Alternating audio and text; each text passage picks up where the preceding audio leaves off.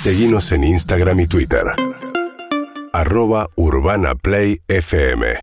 Bueno, yo no sé cómo será la temperatura, si está o no está en París, pero ya estamos en comunicación con Tomás Marco del Pont, que es periodista y es quien maneja las redes del PSG. Google me dice que hace 11 grados en París.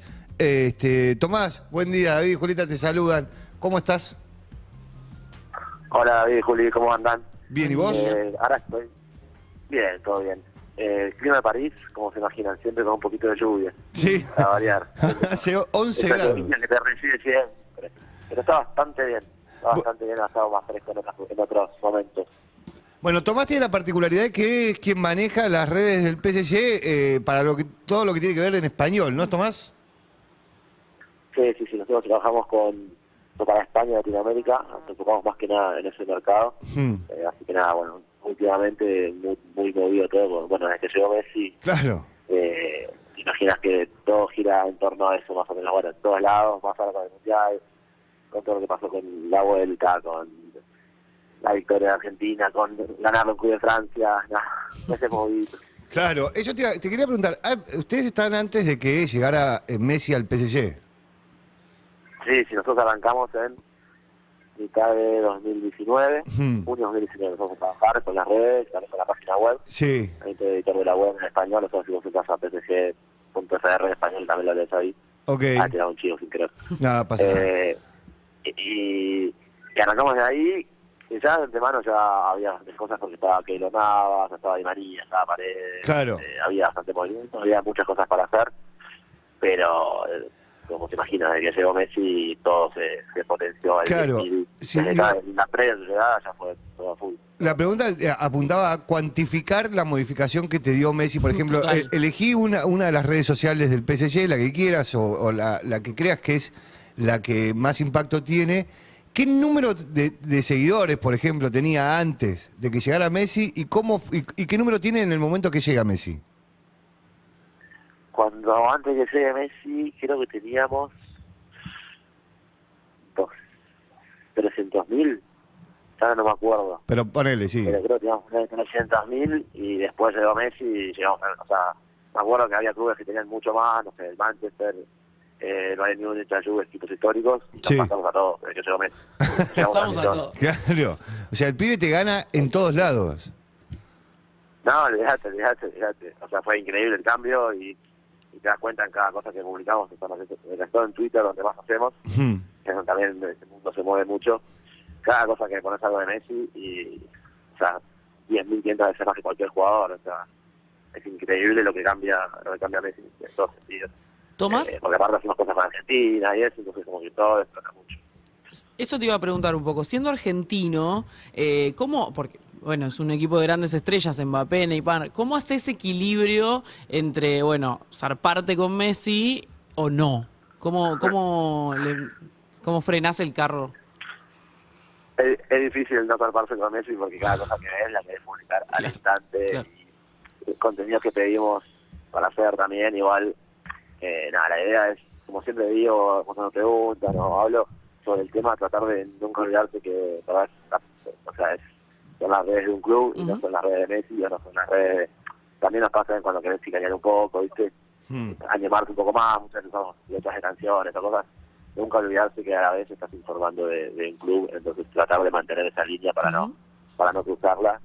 Pero bueno, sabiendo que genera Messi también, eh, lo más que costó fue el Mundial, claramente, porque no no se podía, no podías publicar tantas cosas, o que es un club de Francia. Bueno, Claro. la final, la final fue increíble porque tuvimos algunas limitaciones también y bajadas de línea Claro. eh, que, que las no son reales porque sí. es Obvio. de Francia, sí. Mbappé, entonces había cosas que no se podían hacer. No, bueno, pero es obvio, digo, nosotros recién hablábamos sobre que volvió a jugar Messi eh, para el PSG y que no hubo nada especial respecto de, o sea, cada vez que entra alguno de los jugadores de la selección argentina a su club que salió campeón, le hacen un recibimiento especial. Bueno, iba a ser raro a que tenga un recibimiento especial cuando eh, la final la Argentina se la ganó a Francia, ¿no? No es que se la ganó este, a Inglaterra o a Portugal o a quien sea. Entonces, eh, eh, la situación era- iba a ser un poco incómoda para todos. Sí, se sigue, se sigue sintiendo eso. Además, el martes, yo vine el, en Barcelona y vengo, voy, vengo, bien. Hmm. El, el martes en la oficina y varios periodistas me preguntaron y le dije, no, no, no van a hacer nada. A la vez parece raro, también se ve mucho en las redes, que uh, que amargo de PSG, no le hace nada Messi especial. Y a la vez como decís vos, o sea, es un club francés, le ganaste la final del mundo hace tres semanas. Eh, estaba Mbappé, que le ganaste la final. También hubo mucho, mucho todo lo que pasó con el Dibu y Mbappé tampoco ganó tan bien Claro. en Francia. Entonces eso tampoco les gusta. Desde que hoy en día Mbappé es el centro del club, más o menos. Se renovó hace seis meses por años, y la imagen es todo el ejemplo, todo lo que representa el PSG, es lo que, lo que es Mbappé. Pero es raro se ama, porque el, el. PSG, el, eh, eh, el PSG, la imagen del PSG trata de ser Mbappé y Messi sin hacer nada, porque Eh, digo, Bueno, es la siendo imagen. Messi, claro. Claro, pero digo, está bien, porque un- uno es el futuro, digo, es un tipo joven, este, Mbappé y todo lo demás, pero es tremendo. El otro sin hacer absolutamente nada. es lo que genera Messi. A- a- Hay que tomar la dimensión de lo que genera Messi, porque por más que nos pasa, porque por más que muchas veces eh, tratan de poner a Mbappé, no sé, iba a todos los actos, eh, o sea, mira algunas placas, nos piden que esté Mbappé más en el centro que Messi, no que hacemos, el contenido, más que nada, porque es lo que más, desde arriba más quieres, ¿no? Porque es el futuro del club. Hmm. Pero por más que hagas eso, o sea, haces cualquier cosa de Messi y disfrutas 10 veces más. Más que nada en nuestras cuentas que somos en español, igual en todas, porque o sea, a nivel mundial lo que genera Messi es increíble. Eh, entonces yo creo que mientras esté Messi no va a haber nada que, que lo, que lo pueda superar, ni en, ni en la cancha, ni en las redes, ni donde te imagines. Con, eh, eh, con Messi hicieron, como el, el, eh, cuando se presentó en el club francés, le- ustedes hicieron el primer Twitch de Messi. Sí, nosotros un par de días antes, cuando bueno fue todo lo de Barcelona, me acuerdo que nos llamaron y dijeron, estén atentos porque puede ser que venga Messi, pensé ustedes en ideas. eh, Qué momento espectacular ese. Sí, por eso digo, porque... Eso fue un viernes. Hmm. O sea, Messi creo que habló el jueves, el viernes nos dijeron eso y lo presentamos el... Creo que bueno, ahí empezamos a hacer como con la gente de trabajo, con Pedro, eh, con Tommy, Ujú. eh, empezamos a pensar ideas, viajamos a París el sábado y ahí lo llevó- decidimos llevarlo, nos vamos a Ibai, Ibai Llanos, que bueno, Sí. A nivel, a nivel eh, de hispana es el número uno, acá en España es el, rey, eh, nada, está creciendo, bueno, la selección de de fútbol con Streamers y estuvo con Piqué, eh, y nada, nos llevamos a él para que estuviera la presentación, justo había comer a la, a la última cena de Messi en Barcelona, eh, así que nada, lo propusimos y qué sé yo, les gustó, y eran unas 10 personas, eh, estábamos ahí en el estadio, y, y grabamos el Twitch, yo me acuerdo, yo tenía el teléfono grabando el Twitch, me temblaba las manos, yo tenía a Ibai y a Messi a 20 centímetros, grabando todo, y nada, fue increíble, la verdad que tuvo tremenda repercusión, hicimos muy buenos videos, eh, nada, creo que la presentación estuvo bastante buena, eh, nada, la verdad que fue, fue muy zarpado.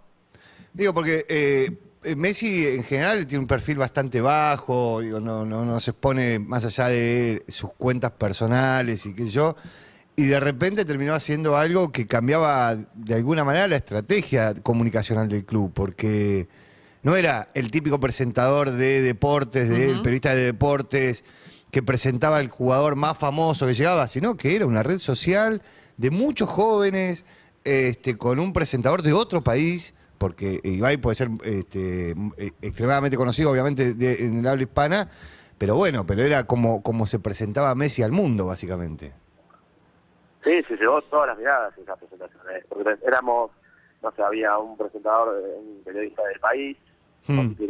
Había, estaba Cristian Martin, estaba ESPN, estaba uno de Al Jazeera, uno de dos de Francia, había como seis como mesas dentro del estadio y uno de Ibai. Y ya todas las miradas, o sea, pasó a saludar, cambiando a Messi a una entrevista, no me acuerdo si era con con quién, y estábamos como esperando en la tribuna, ahí al lado, y Messi frena y saluda. Y como, eh, ¿qué hacía acá? Le nada, tomando la decisión de que, o sea, fue increíble como se llevó todas las miradas, toda la presentación, los franceses no entendían nada Claro. porque Messi estuvo entre- con los, con los, con los meses, estuvo un ratito como medio que cumpliendo, y con Ibai se soltó, hizo el Claro. tweet, firmó la camiseta, se metió dentro del, nos metimos como adentro por los vestuarios, eh, nada, verdad que fue como una, una manera muy distinta de, de presentar a alguien, eh, y la verdad que salió bastante bueno, eh, porque siempre nos tratamos de, de ir por ese lado nuevo de las redes para tratar de ir explotando distintas variantes y salir un poco de, de lo tradicional Eh, Tomás, ¿hay alguna instancia en la que ustedes preparando contenido le- les pidan a los jugadores, bueno, tenemos que hacer tal cosa y demás? Y en ese caso, ¿qué tal es eh, el día a día con, con Lionel? ¿O simplemente generan con lo que pasa en la cancha? No, no, sí, pedimos y con él es lo que más se nos complica. Claro. Porque, no, o sea, nosotros en general, antes, pensá que antes de Messi, nosotros tenemos que enfocarnos en todos los mercados. Entonces, por ejemplo, sabemos que en México el Día de Muertos es un día súper, súper importante. Mm. para ellos. Y es un mercado, es un mercado muy grande. Entonces, por ejemplo, hay workshops, ahora cada vez menos, hay- este año menos. Pero nosotros eh, creamos, empezamos ideas y nuestra Día de Muertos le pedimos a los jugadores, no sé, les salvamos tres, cuatro líneas y que diga, feliz Día de Muertos, vía México. Pero corto porque habla francés. Y él, pues, al hablar en español.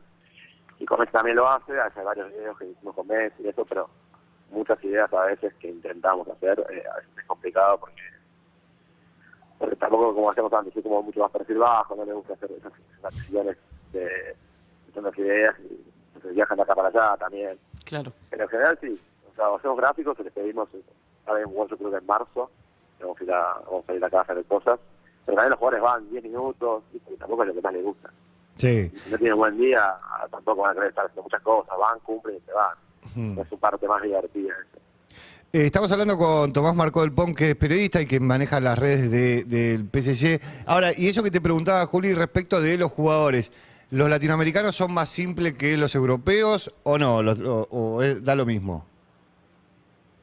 Sí, pero más que nada, como nosotros nos tratamos de enfocarnos en, en los latinoamericanos, porque es lo que más nos rinde también. Claro. Claro. No es que pido a veces cosas para Mbappé o algo, pero a mí que Danilo Pereira diga feliz, eh, o sea, ni le pide, porque no sé, salía a la bandera argentina, le pido a los argentinos. Claro. o para esos días así. A mí no me sirve nada que Danilo Pereira, por ejemplo, graba un video.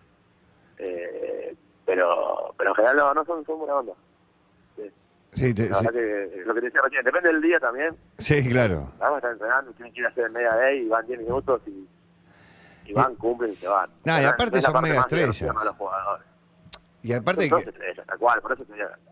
hay que entenderlo de esa manera. Son mega estrellas, que en realidad no les cambia eh, hacer eso que están haciendo. O sea, para vos No, es todo, pero para ellos es nada. Claro. Para mí eso, cuando me mandan a veces, yo les pido un montón de cosas, me mandan un video, eh, un video largo, ¿no? De un workshop que, que, que lo hacen acá en París. Y me llega, no sé, un montón de contenido y de repente yo veo un minuto de Messi con seis videitos distintos, que día la madre, día la bandera, no, no, como content plan.